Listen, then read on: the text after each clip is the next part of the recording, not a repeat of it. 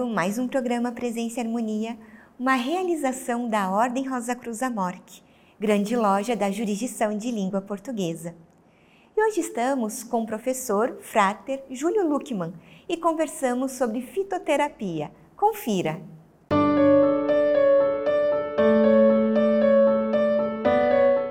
Olá, Júlio, bem-vindo mais uma vez ao programa Presença e Harmonia. A gente fica sempre muito contente quando você aceita o nosso convite. Obrigada. Obrigado pelo convite. É sempre uma oportunidade de nos conectarmos às pessoas, é sempre uma forma de a gente também transformar o mundo, né? Muito obrigado. Gente que agradece.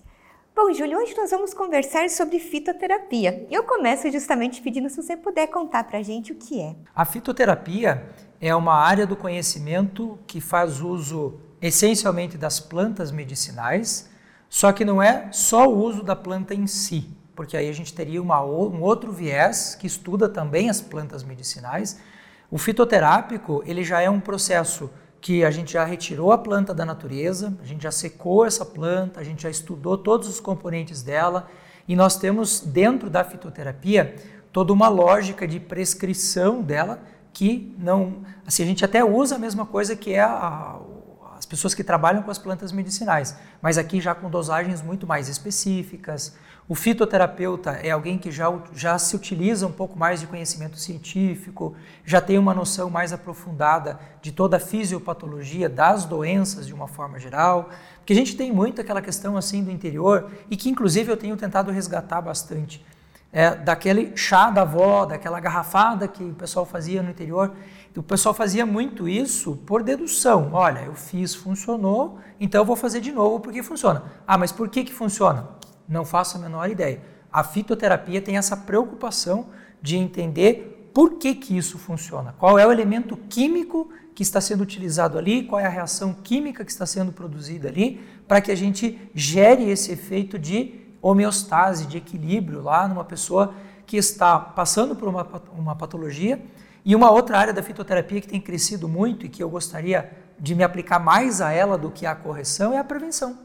A gente usar no dia a dia uma cúrcuma, por exemplo, um açafrão de manhã cedo para prevenir um processo como um processo inflamatório. Então, essencialmente é uma ciência que se utiliza de plantas medicinais para produzir saúde ou a correção de um processo de uma patologia em geral. E qual é a diferença então entre a fitoterapia e o tratamento convencional? Assim, via de regra, se a gente for pegar via legislação brasileira, a fitoterapia ela está dentro de um conjunto maior chamada de alopatia. A alopatia, mais conhecida pelo uso das medicações típicas tradicionais de farmácia, é, geralmente a gente diz não, a fitoterapia não pertence a isso. Na verdade, pertence. Ela está no mesmo, no mesmo segmento. A diferença é que um alopático tradicional ele tende a ter uma ação muito específica. Então, se eu pegar um remédio para dor, ele vai agir na dor. Ele é específico para aquilo. Na fitoterapia, a gente não consegue fazer isso. Por quê? Porque a ação do fitoterápico é sempre uma ação sistêmica. Via de regra, todo fitoterápico terá em torno de 20 a 80 ações dentro do corpo de uma pessoa. Então, quando eu tomo um hortelã, por exemplo, né, um óleo essencial de hortelã, para melhorar o meu trato gastrointestinal, ele também vai ter ação sobre o meu sistema nervoso central, ele também vai ter ação sobre a melhoria da minha pele, ele também vai ter ação lá no meu intestino de uma forma geral. Então, o fitoterápico, via de regra, ele é um pouco mais complexo até do que trabalhar com o alopático tradicional, porque a ação dele é muito maior. No entanto, em termos de potencial, o, o fitoterápico ele tem uma ação não tão rápida quanto o alopático tradicional, mas é uma ação que tende a ser uma ação mais continuada. Por exemplo, você vai pegar um remédio normal, geralmente a gente toma o remédio para resolver um problema, mas a gente não continua tomando aquele remédio. Um alopático tradicional a gente não faz isso, mas na fitoterapia eu posso fazer. Claro que existem plantas medicinais e fitoterápicos em específico que você começou o tratamento, terminou, acabou, como é o caso do confrei, por exemplo. O confrei é muito legal para consolidação de fraturas, para correção de, de, de, feridas que a gente tenha, e a gente usa ele por um tempo determinado. Mas a grande maioria tem um uso muito mais constante, muito mais contínuo. Para as pessoas terem mais ou menos uma ideia do que eu estou falando, imagina assim: ó, se você pegasse os remédios tradicionais de uma pessoa diabética e desse para uma pessoa que não é diabética, ela adoeceria. porque não tem por que ela estar tá tomando. Um fitoterápico eu poderia dar para o diabético e para o não diabético, porque a ação dele é uma ação de correção, mas é também uma ação de prevenção. Na grande maioria dos casos, a gente vai por esse viés. E a fitoterapia também trabalha com a energia das plantas? Sim, nem todo fitoterapeuta olha para a fitoenergética, mas uh, eu, pela, até pela conexão que eu tenho com a ordem, por todos os estudos que a gente faz aqui para compreensão de todos os elementos que estão ligados à energia, no caso do meu trabalho, eu olho muito para isso. Então, como que a gente entende essa questão da fitoenergética, por exemplo? Né?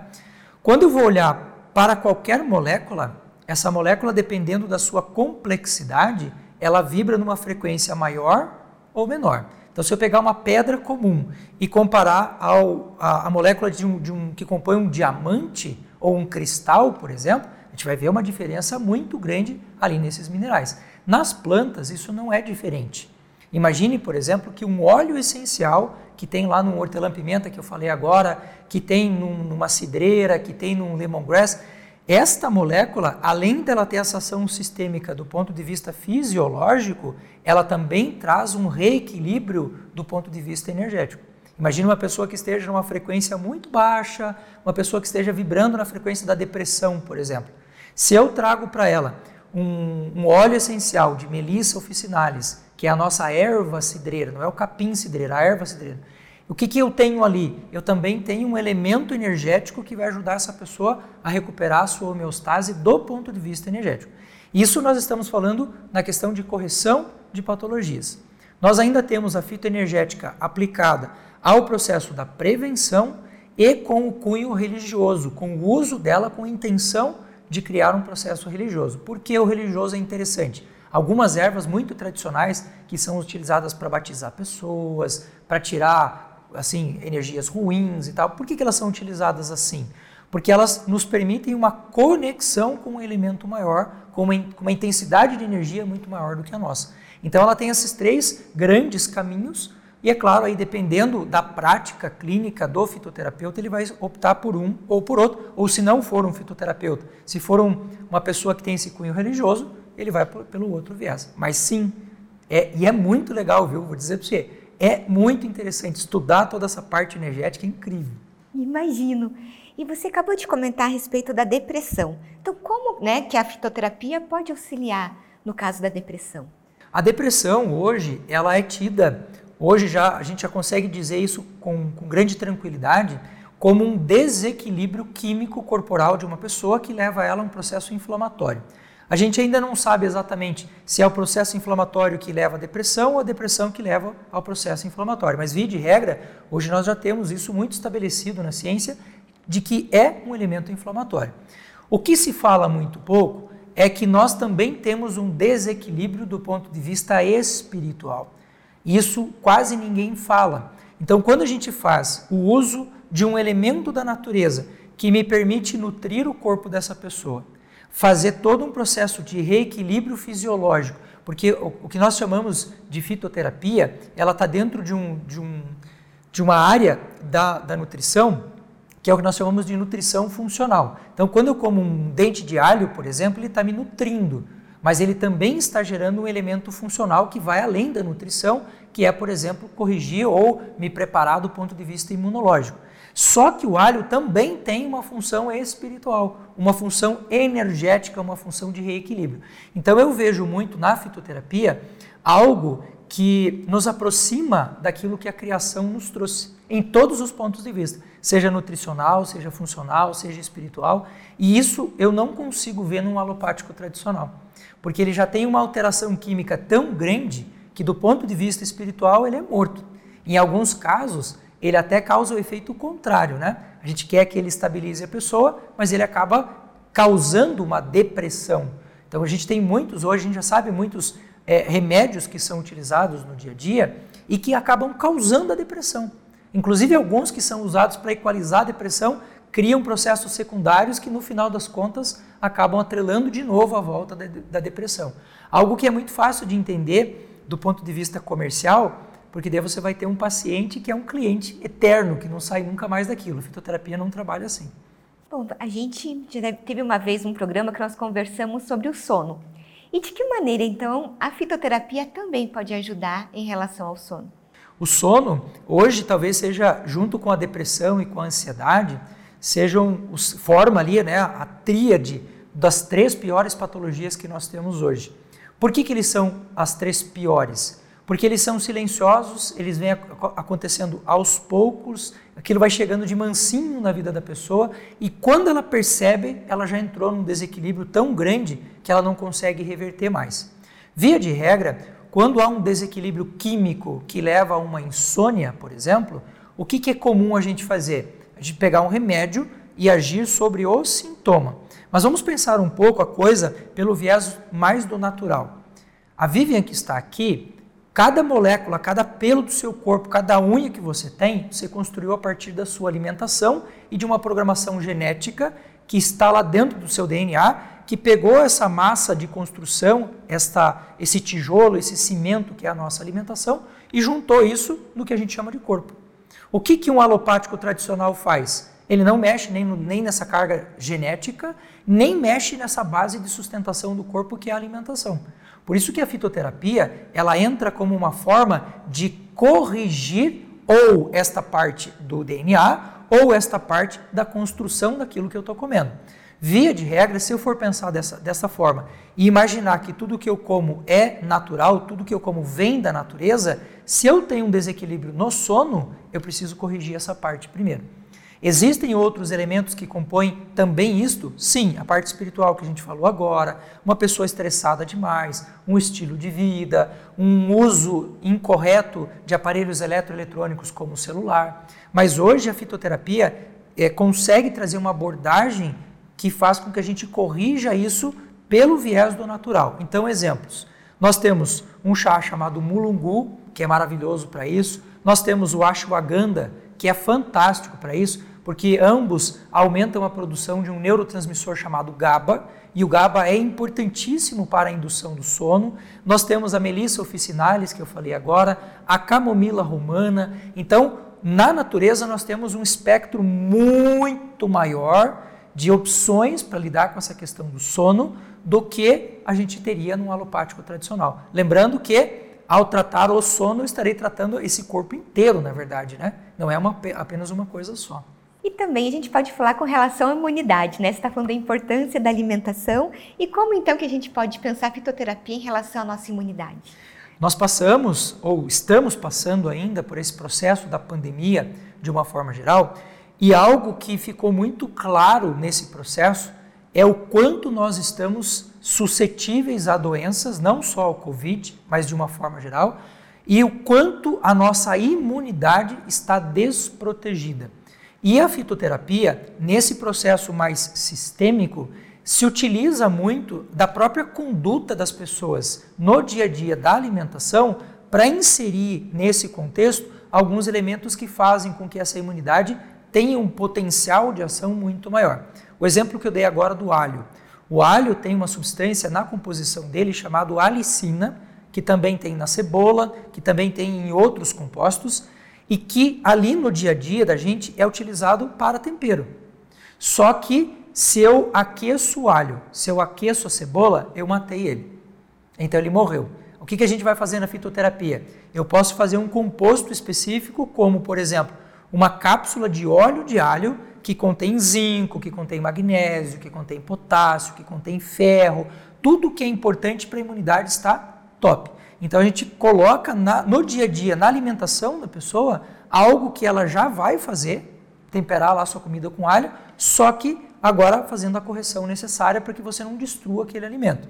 Uma das coisas que a gente estuda muito na fitoterapia é como que a, a molécula que está ali agindo no teu corpo vem da natureza. Vou te dar um outro exemplo para você ver o quanto isso é poderoso. As pessoas hoje estão usando muito a ideia do energético. Ah, eu estou sem energia, tal, vou tacar o energético. O energético não energiza nada, ele engana o teu corpo para que você não reconheça que você está cansado. Agora, se eu pegar uma beterraba, fizer ela crua, de manhã cedo, batida no liquidificador, eu tenho um energético de verdade. Agora eu te pergunto, como é que as pessoas consomem a beterraba?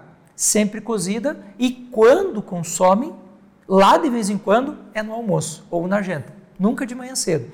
Então a fitoterapia, além de, de se utilizar dessa lógica de entender como as coisas funcionam, também ajuda as pessoas a se conscientizar de que momento do dia, de que forma que eu posso usar para que aquilo seja melhor para mim. E veja, nós estamos falando de comida, é coisa que a gente já faz todo santo dia, é só fazer da forma correta.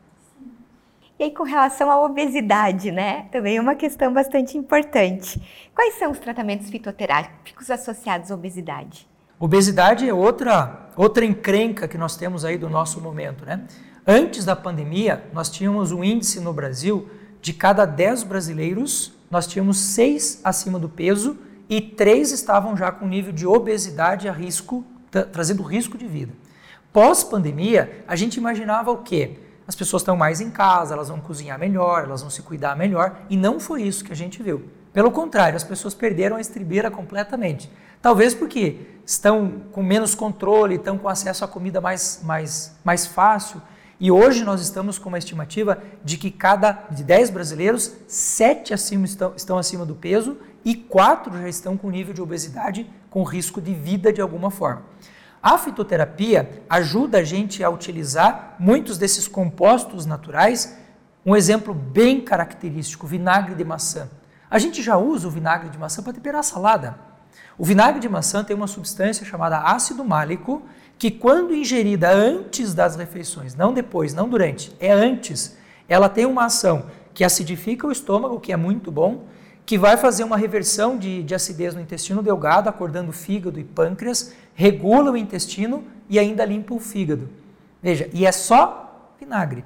Se a gente for pegar o exemplo da obesidade, existem alguns é, elementos químicos que nós temos nos cítricos, por exemplo. Então, o óleo essencial de limão, o óleo essencial de tangerina, o óleo essencial de, de laranja, que fazem o quê? Eles tornam a gordura que está dentro do adipócito, que é a célula que guarda a gordura, ele torna essa gordura mais biodisponível para o corpo gastar.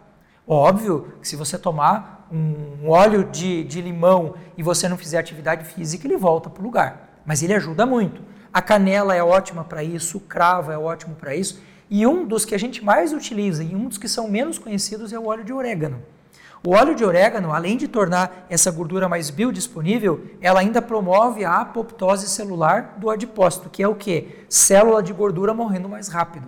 Só para você ter uma ideia, depois que eu emagreci, eu levo em torno de dois anos para estabilizar o meu peso. Se eu estou usando óleo de orégano, com seis meses, nove meses eu já consigo isso. Só que, óbvio, né? Você tem que estabilizar por esse tempo. Se você ficar naquela, naquele efeito sanfona, você está sempre voltando para o zero. A fitoterapia, ela é a mesma coisa que homeopatia? Não. A fitoterapia se ocupa essencialmente de plantas medicinais. Então, quando eu vou falar de um mineral, quando eu vou falar de um elemento que foi retirado, por exemplo, de um animal ou coisa do gênero, aí nós estamos falando de um outro, de um outro grupo de conhecimentos que é o grupo da homeopatia. A homeopatia, nesse sentido, ela é um pouco mais ampla porque ela pega mais elementos. Mas a homeopatia não se aprofunda tanto em plantas medicinais, mas também se ocupa delas. Vou te dar um exemplo. Hoje nós temos uma série de elementos que são extraídos da saliva do boi. A gente pode usar um elemento homeopático que é retirado de um animal. Eu posso me utilizar de um tipo de magnésio específico que é retirado de uma rocha calcária. Quem vai fazer isso é a homeopatia. Então, a homeopatia é um pouco mais ampla em, em relação à quantidade de elementos que a gente utiliza. A fitoterapia é planta medicinal. Ponto. E quais fitoterápicos são mais indicados para melhorar a energia física e mental? Ótimo. Sempre que a gente pensa em termos de energia, a gente tem que pensar assim. Isso é muito comum de acontecer no meu dia a dia de consultório. A pessoa chega lá e fala assim, doutor, o senhor tem um fitoterápico para melhorar a energia? O que, que eu sempre falo para os meus pacientes? A primeira coisa que a gente tem que pensar não é em colocar nada na vida dessa pessoa. A gente chama isso de lei do mínimo que, que é a lei do mínimo? É o que, que eu tenho que tirar da minha vida para que eu passe a ter energia. De novo, exemplo: se você toma café depois do almoço, o café ele dificulta a absorção de alguns minerais e algumas vitaminas. Diminui a B12, diminui a absorção de ferro, ele tem, a gente tem uma dificuldade maior para fazer a absorção do magnésio. Então, às vezes não é nem o que colocar, às vezes é o que tirar da vida do paciente.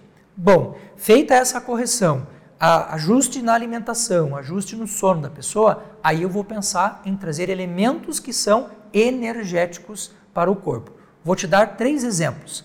Nós temos a vitamina C do limão, que nós falamos agora. Levantei de manhã cedo, primeira coisa que eu faço, um shotzinho com cúrcuma, água morna e meio limão. Por que o limão? Porque ele tem vitamina C e ele doa elétrons, ele corrige todo esse processo oxidativo do corpo. Se você pegar o tomate, o tomate tem o licopeno, que é utilizado, por exemplo, para diminuição do tamanho da próstata nos homens, que é muito utilizado na correção de câncer de ovário, de útero, de mama, porque ele é um antioxidante muito poderoso. E nós temos os carotenoides ou beta-caroteno, que é encontrado na beterraba, que nós falamos agora, é encontrado na cenoura em grande quantidade e é encontrado na batata doce. Só que todos têm que ser crus.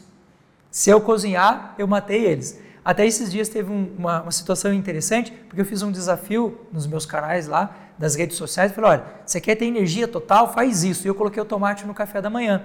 E foi engraçado porque a quantidade de pessoas que escreveram embaixo, mas tomate de manhã? Uai, por que não? A gente só não tem o costume de fazer, mas ele tem uma funcionalidade bem legal.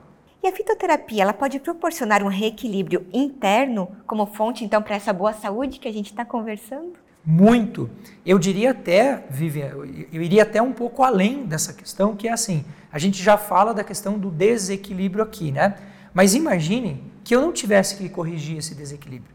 Imagine que eu estivesse tão bom, que eu estivesse tão forte, tão poderoso internamente, que eu estou estável para a maior parte das coisas que estão acontecendo à minha volta e para que elas não me afetem diretamente. Hoje a gente usa muito a fitoterapia neste sentido. E, eu, e, e o interessante é que eu não preciso necessariamente fazer o consumo dela. Se eu colocar um óleo essencial num difusor na sala que eu trabalho, eu já faço uma equalização da energia do espaço onde eu estou. Hoje a gente tem alguns óleos essenciais que são utilizados com o intuito de, por exemplo, neutralizar patógenos que estão no nosso no espaço onde a gente está agora. Nós estamos aqui sobre um carpete, por exemplo. Aqui tem ácaros. Se eu utilizo um óleo essencial de olíbano, por exemplo, eu, eu neutralizo ele. Então, sim, a resposta é: nós podemos utilizar muito da fitoterapia para o reequilíbrio, ela possibilita isso, isso é fantástico no ser humano, mas a gente pode usar ela muito mais como profilático, para evitar que isso aconteça. E isso é o que eu gostaria de estar tá fazendo, tipo, 90% do meu tempo. E hoje o que eu estou fazendo é exatamente o contrário. É 90% dedicado à correção de problemas e 10% fazendo o que a gente está fazendo agora, que é trazer essa ideia para as pessoas não caírem nesse desequilíbrio. Bom, já que nós estamos falando de equilíbrio, a gente sabe que os ensinamentos da ordem, elas, eles destacam essa nossa importância de nos conectarmos com a natureza e reconhecermos né, a sabedoria que está presente em todos os seres vivos, incluindo as plantas. Então, o uso da fitoterapia, ela pode ajudar as pessoas a se conectarem com essa essência da natureza e essa cura que você estava falando agora de dentro para fora? Esse é o pulo do gato. Eu acho que você tocou num ponto da nossa conversa que talvez seja o ponto, assim, para mim, né, mais interessante e mais poderoso. Por quê? O ser humano, de uma forma geral, por ser mais inteligente, por ter toda essa coisa da racionalidade e tudo mais, eu acho que nós perdemos foi a nossa humildade. Porque nós nos consideramos melhores, a gente diz que nós somos os filhos de Deus, que nós somos feitos à imagem e semelhança dele e tal. Então nós nos colocamos num patamar em que nós nos distanciamos da natureza. Só que tudo na natureza trabalha em conexão. Se eu for pegar o período lunar que nós estamos agora, a estação que nós estamos agora, se tem ou se não tem sol lá fora, qual lua que nós estamos, tudo isso está regendo em nós algo que nós chamamos de saúde. E o viés da fitoterapia é um viés pelo qual nós também buscamos esta religação com a natureza. E uma coisa muito interessante que eu aprendi na ordem e que eu levo para a minha vida, e eu sempre falo isso para os meus pacientes, é assim: Todo mundo olha para a fitoterapia como uma forma de se servir dela. Mas eu te pergunto, será que não existe nenhuma forma da gente também contribuir para que a planta esteja bem? Por que será que eu tenho que pensar em só extrair? Por que será que eu não posso pensar em devolver alguma coisa para a natureza? E isso eu faço muito. Então, quando a gente estabelece uma relação com uma planta medicinal que você tem dentro da sua casa, a gente estabelece uma relação de carinho, de cuidado, uma relação com outro ser vivo que está ali. Então, eu uso muito a questão da fitoterapia e da fitoenergética também para criar esta reconexão das pessoas com o seu espaço físico, com a sua natureza. Então a gente pode comentar né, que a fitoterapia é mais do que um simples tratamento para as doenças, mas uma ferramenta de cura, de bem-estar e principalmente de transformação pessoal também. Sim, eu diria até que a fitoterapia, pensada como ela deveria ser, não na relação comercial de paciente e terapeuta, ela deveria ser pensada como um estilo de vida. Porque quem tem planta medicinal na sua casa você vai ver que a relação que a pessoa tem com a planta medicinal é uma relação de estilo de vida. Eu tenho uma frase que eu gosto muito de usar que diz assim: pessoas que transformaram alguma coisa na, na vida ou no mundo não são aquelas pessoas que tiveram boas ideias. São as pessoas que pegaram essas ideias e transformaram isso em estilo de vida, em filosofia de vida. E a, e a fitoterapia ela é muito assim.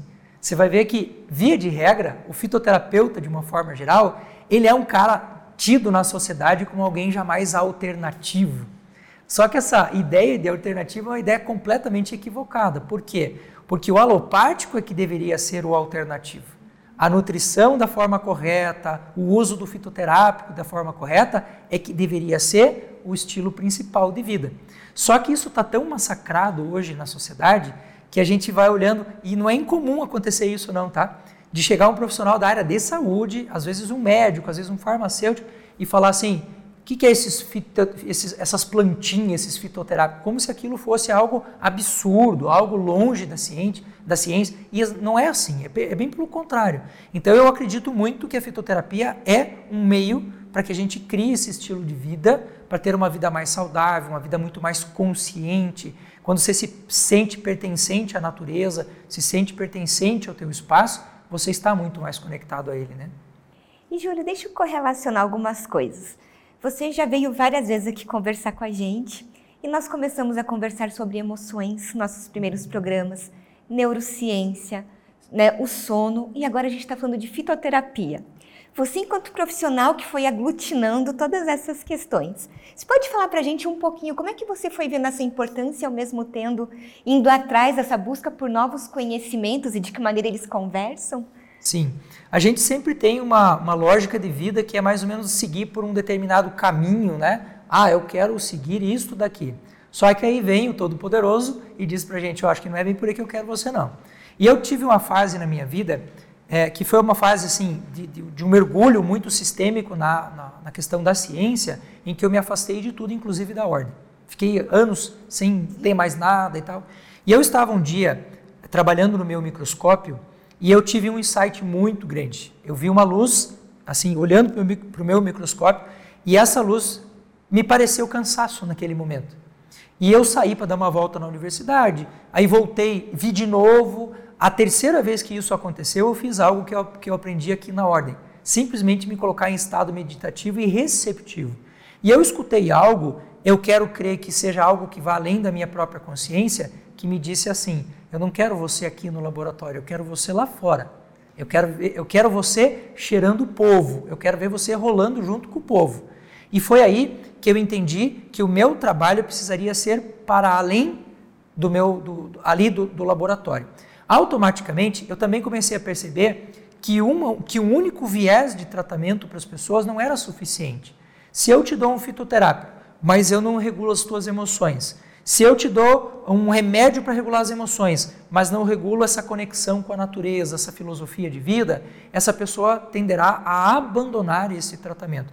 Então eu fui meio que tateando, não tive uma, uma fórmula pronta, não tive uma, uma receita pronta, não tive um tutor que eu olhasse e falasse, ah, eu quero ser igual aquele cara ali. Eu fui pegando elementos que eu acreditei serem importantes para o meu dia a dia de consultório. E assim eu desenvolvi o que eu chamo não de tratamento, mas de filosofia de atendimento das pessoas, que envolve várias questões a própria filosofia, a nutrição, a fitoterapia, a neurociência, a psicologia, a psiquiatria, e assim a gente vai dançando em todas elas e absorvendo o que é que tem de mais importante em cada uma delas para complementar esse processo como um todo. É a ideia, então, realmente de trabalhar como ser integral né, e não dividi-lo em partes. Integral e sistêmico. O integral é no sentido de olhar para você como um todo e sistêmico porque eu não consigo entender esse, essa, essa peça que está aqui apenas como ela desconectada do todo. Se eu estou trabalhando com uma pessoa, e eu faço muito isso, de trazer a família para o jogo, de trazer os amigos para o jogo, de melhorar o ambiente da pessoa. Então ele é sistêmico porque a gente precisa dessa regulação ambiental. Se eu não insiro o sujeito nesse contexto ambiental e não mudo a vida dele ali, ele vem para a sessão, ele vem para a ideia do tratamento e ele sai dali motivado, feliz, querendo fazer volta para o ambiente contaminado, estraga tudo de novo. Então tem que ser integral e tem que ser sistêmico. E eu acho que hoje, de uma forma geral, a saúde, de uma forma geral, tem aberto os seus olhos, os profissionais têm aberto os seus olhos para isso. E essa semana até eu tive uma, uma crítica num dos meus vídeos em que eu explico lá como é que funciona a tipagem sanguínea e como isso impacta, né? E a pessoa foi extremamente grosseira na sua resposta porque eu sou um especialista nisso, então eu detenho a verdade e ninguém mais pode falar sobre isso. E a minha resposta para ele foi assim: olha, eu acho que você deveria, como cientista que você diz que é, olhar com um pouco mais de humildade para aquilo que você não sabe. E tá aí uma coisa que eu aprendi dentro da ordem e que eu aplico na ciência hoje. Tudo aquilo que eu não entendo, eu não critico porque eu só vou ter base para poder dizer que aquilo está errado se eu tiver inserido lá dentro. Eu vou falar sobre ufologia. Não sendo um ufólogo, eu não tenho como criticar aquilo. E infelizmente é o que as pessoas fazem hoje, né? Falam sem saber. E a ordem também tem muito isso, né? As pessoas, ah, aqueles caras da Rosa Cruz e tal, vem aqui estudar com a gente, senta aqui, tem essa humildade de, de, de poder se aprofundar. E aí, se depois você achar que não faz sentido, segue a vida. Mas aqui é o ambiente para a gente poder fazer isso. Júlia, agradeço muito a nossa conversa. É sempre muito bom aprender com você. Muito obrigada. Obrigado pela oportunidade e eu encerro com o meu lema de vida que diz: ensine tudo aquilo que você sabe sem reservas e aplique na sua vida aquilo que você sabe para que você seja o exemplo daquilo que você quer ver no mundo. Obrigada. Gratidão. Aproveito para lembrar do nosso e-mail presenciaharmonia.org.br é muito importante para nós essa via de comunicação que nós temos com você que nos assiste. Agradecemos a participação conosco hoje e até o nosso próximo encontro. Paz profunda!